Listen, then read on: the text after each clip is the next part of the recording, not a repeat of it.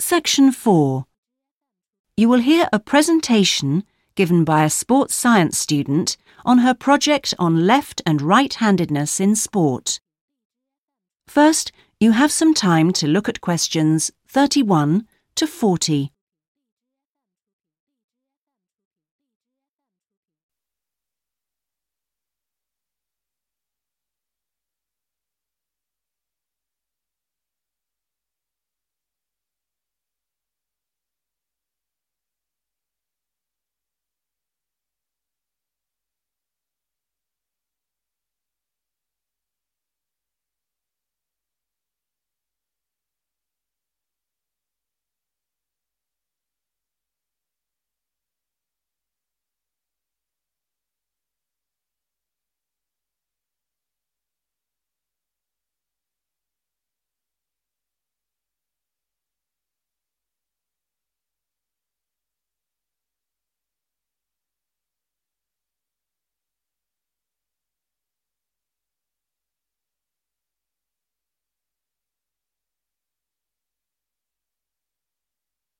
Now listen carefully and answer questions 31 to 40.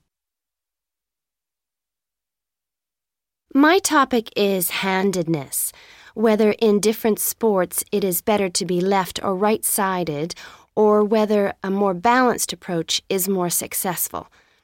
I'm left handed myself, and I actually didn't see any relevance to my own life when I happened to start reading an article by a sports psychologist called Peter Matthews. He spent the first part of the article talking about handedness in music instead of sport, which I have to say almost put me off from reading further. But what I soon became struck by was the sheer volume of both observation and investigation he had done in many different sports, and I felt persuaded that what he had to say would be of real interest. I think Matthew's findings will be beneficial, not so much in helping sports people to work on their weaker side, but more that they can help them identify the most suitable strategies to use in a given game.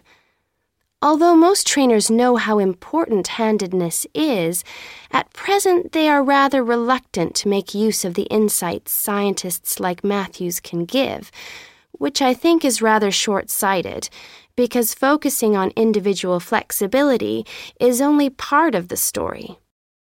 Anyway, back to the article. Matthews found a German study which looked at what he called mixed handedness that is, the capacity to use both left and right hands equally. It looked at mixed handedness in 40 musicians on a variety of instruments. Researchers examined a number of variables. For example, type of instrument played, regularity of practice undertaken, and length of time playing instrument, and found the following. Keyboard players had high levels of mixed handedness, whereas string players, like cellists and violinists, strongly favored one hand. Also, those who started younger were more mixed handed. Matthews also reports studies of handedness in apes. Apes get a large proportion of their food by fishing ants from ant hills. The studies show that apes, like humans, show handedness, though for them, right and left handedness is about equal, whereas about 85% of humans are right handed. Studies showed that apes consistently using the same hand fished out 30% more ants than those varying between the two.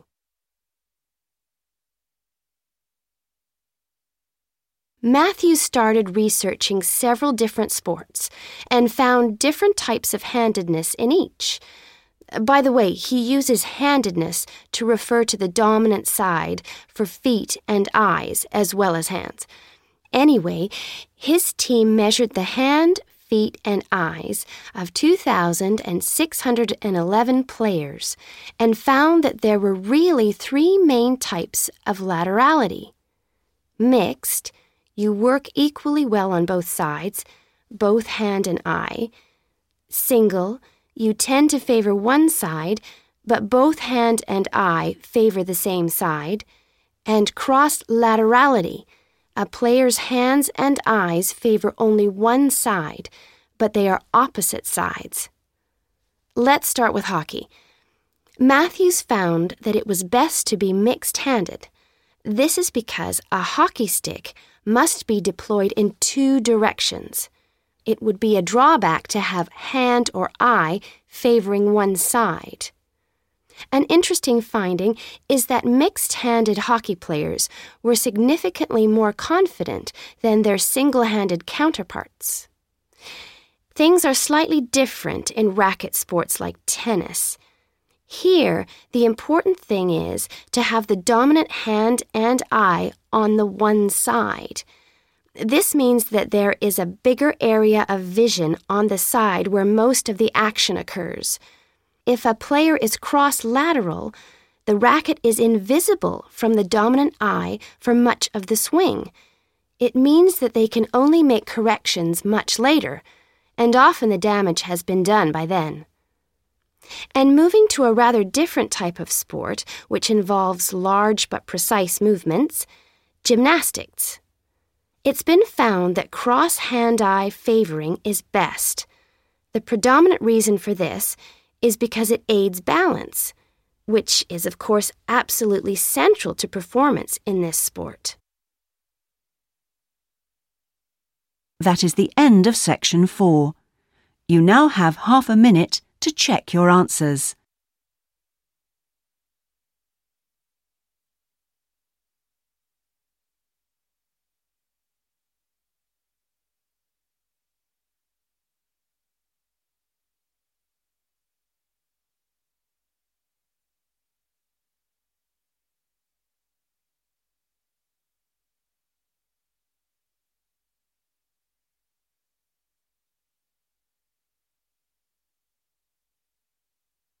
That is the end of the listening test. In the IELTS test, you would now have 10 minutes to transfer your answers to the listening answer sheet.